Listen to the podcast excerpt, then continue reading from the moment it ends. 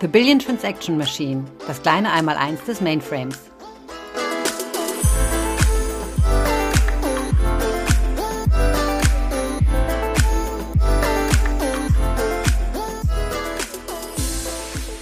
Herzlich willkommen zu einer neuen Folge von Mainframe 1 und 1, die Billion Transaction Machine. Mein Name ist Markus Leber. Ich bin bei der IBM im technischen Vertrieb für Data und AI und habe heute mit mir den Jost Mumm. Und wir zwei wollen sprechen über, wie KI dem Mainframe auf die Sprünge hilft. Hallo Jost. Ja, hallo Markus. Vielen Dank für die Einladung. Auch ich bin bei der IBM, arbeite im technischen Vertrieb und beschäftige mich in erster Linie mit Systems Management Produkten auf dem Mainframe. Also alles, was eigentlich mit Überwachung und Automation auf dem Mainframe zu tun hat. Sehr schön, Jost. Vielen Dank. Ja, ich habe mit Markus Wolf vor einiger Zeit über KI im Allgemeinen gesprochen. Ich habe über Chatbots mit ihm gesprochen, wie KI dem Business hilft, also bei Betrugserkennung in Banken oder bei der Schadensregulierung bei Versicherungen. Das war dann KI allgemein auf dem Mainframe. Aber heute, Jost, habe ich verstanden, sprechen wir zwar auch über KI und den Mainframe, aber nicht über Business-Anwendungen, äh, sondern über irgendwas anderes, was mit Mainframe und KI zu tun hat, richtig? Vollkommen richtig.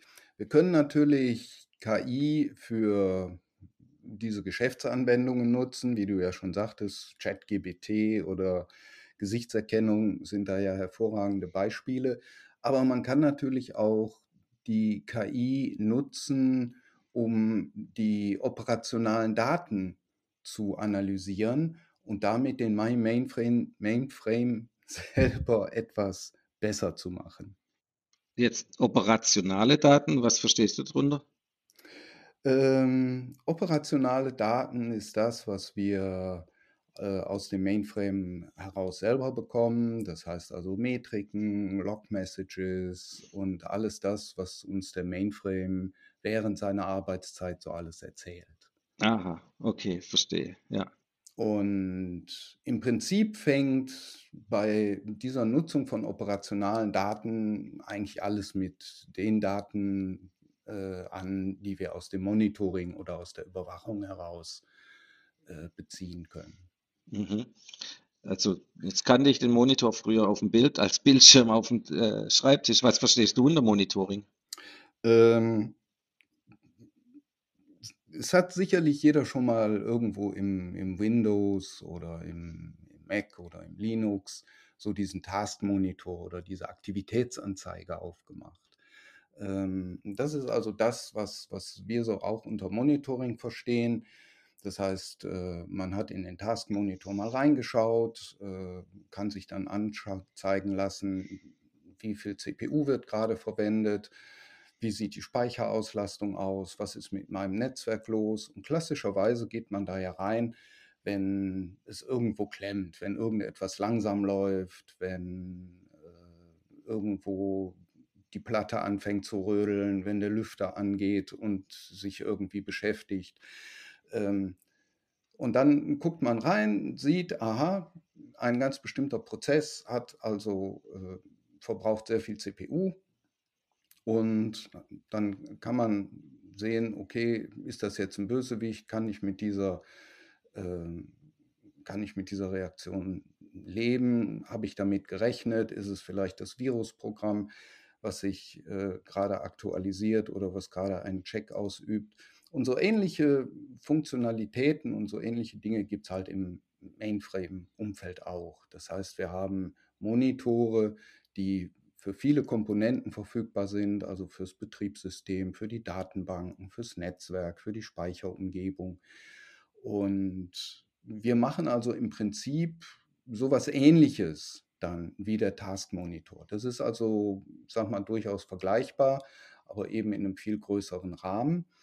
Und ähm, das Ganze ist natürlich nur ein Realtime-Snapshot. Ne? Das ist genau das gleiche wie beim Taskmonitor. Das heißt, ich gucke da gerade rein und ich sehe, was gerade passiert. Und die Monitore auf dem Mainframe, geben auch in erster Linie erstmal einen Snapshot. Das heißt, ich kann genau sehen, was im Betriebssystem gerade los ist, was auf der Datenbank los ist, welche Zugriffe auf die Datenbank laufen. Und ähm, der Vorteil ist nur, dass ich eben auch hergehen kann und kann diese Daten sammeln. Das heißt, ich bin in der Lage, auch historische Daten zu verarbeiten. Und damit kann ich natürlich dann auch erkennen, was zum Beispiel letzte Woche um die gleiche Uhrzeit passiert ist. Und das ist dann schon die nächste Stufe der, äh, dieser, dieses Monitorings. Und das erhöht natürlich schon mal die Qualität und die Aussagekraft der Daten erheblich. Okay, aber das Monitoring und Historisieren oder Aufzeichnen von diesen Daten hat jetzt noch nichts mit KI zu tun, oder? Wie kommt jetzt künstliche Intelligenz da ins Spiel? Das ist vollkommen richtig. Also bis jetzt hat das mit KI gar nichts zu tun. Das ist letztendlich ein vollkommen manueller Prozess. Das heißt, man schaut in seine unterschiedlichen Monitore hinein, korreliert selber seine Daten, guckt ins Betriebssystem, guckt in die Datenbank. Aber ich hatte ja schon gesagt, wir haben auch die historischen Daten. Diese historischen Daten, die gehen, je nachdem, wie lange man sie aufheben möchte, Tage, Wochen, Monate zurück. Und ich könnte natürlich hergehen und kann mit diesen Daten, die mir dann zur Verfügung stehen, ein Modell bauen. Und zwar ein Modell von einem normalen Verhalten meines Mainframes und meiner ganzen meiner ganzen Arbeit, die in einem bestimmten, zu einem bestimmten Zeitpunkt in meinem Mainframe läuft. Und äh, dann kann ich, äh, äh nachdem ich also dieses Modell erstellt habe, kann ich äh, also sehen, wie sich mein Mainframe normal verhält und kann dann sämtliche Informationen, die ich aktuell von den Monitoren erhalte, an diesem Modell praktisch vorbeiführen. Und dann kann ich natürlich genau sehen, was passiert gerade in meinem Mainframe. Äh, beobacht, äh, läuft er so, wie ich es erwartet habe, oder gibt es irgendwelche Anomalien? Das heißt, wird plötzlich zu viel CPU gebraucht oder gibt es zu viele Aktivitäten äh, in einem bestimmten Bereich, in einer bestimmten Komponente. Auf der anderen Seite kann ich natürlich auch hergehen und kann dann damit herausfinden, ob irgendwelche Dinge fehlen, die ich vielleicht erwartet hätte, die normalerweise auf dem Mainframe laufen müssten, die aber aus irgendeinem Grund plötzlich nicht da sind. Das heißt, es geht sowohl in die eine als auch in die andere Richtung. Und diese Erstellung des Modells und die Erstellung des normalen Verhaltens, das Abbilden des normalen Verhaltens, das ist dann ein Teil der KI auf dem Mainframe. Okay. Also beim die KI selber läuft auch auf dem Mainframe dann. Die KI läuft auch auf dem Mainframe, das ist richtig und das ist auch der Sinn und Zweck der Sache. Ähm, denn wir haben mit dem Mainframe, was wir auch in den vergangenen, ähm, in den vergangenen Podcasts halt auch schon festgestellt haben, eine Plattform und eine Rechnerarchitektur, die sehr viel unterschiedliche Prozesse gleichzeitig fährt, die hochperformant ist, äh, die hoch verfügbar ist. Und dann ist es natürlich auch wichtig, dass diese KI ähm, auch auf dem Mainframe läuft und sich in diese Verhaltensmuster praktisch nahtlos einfügt. Ne? Es geht auf jeden Fall um, um Geschwindigkeit, denn wenn ich in der Lage bin, mehrere tausend Transaktionen pro Sekunde, zigtausende Transaktionen pro Sekunde durchzuführen. Ähm, und ich prüfen muss, ob das alles dem normalen, dem normalen Verhalten des Mainframe entspricht, dann äh, kann ich das Ganze nicht auslagern auf irgendwelche Plattformen und kann irgendwo anders hingehen und jemanden fragen, äh, ist das jetzt alles normal, was hier passiert, sondern dann kann ich mir diese Verzögerungen halt nicht erlauben und deshalb muss ich das praktisch auf der gleichen äh, Plattform ausführen. Mhm. Und wenn du jetzt oder der Mainframe oder die KI eine, so ein anomales Verhalten erkennt, also Fehlverhalten, kann dann damit auch Ausfälle verhindert werden oder Probleme schon gelöst, bevor sie entstehen, sage ich mal?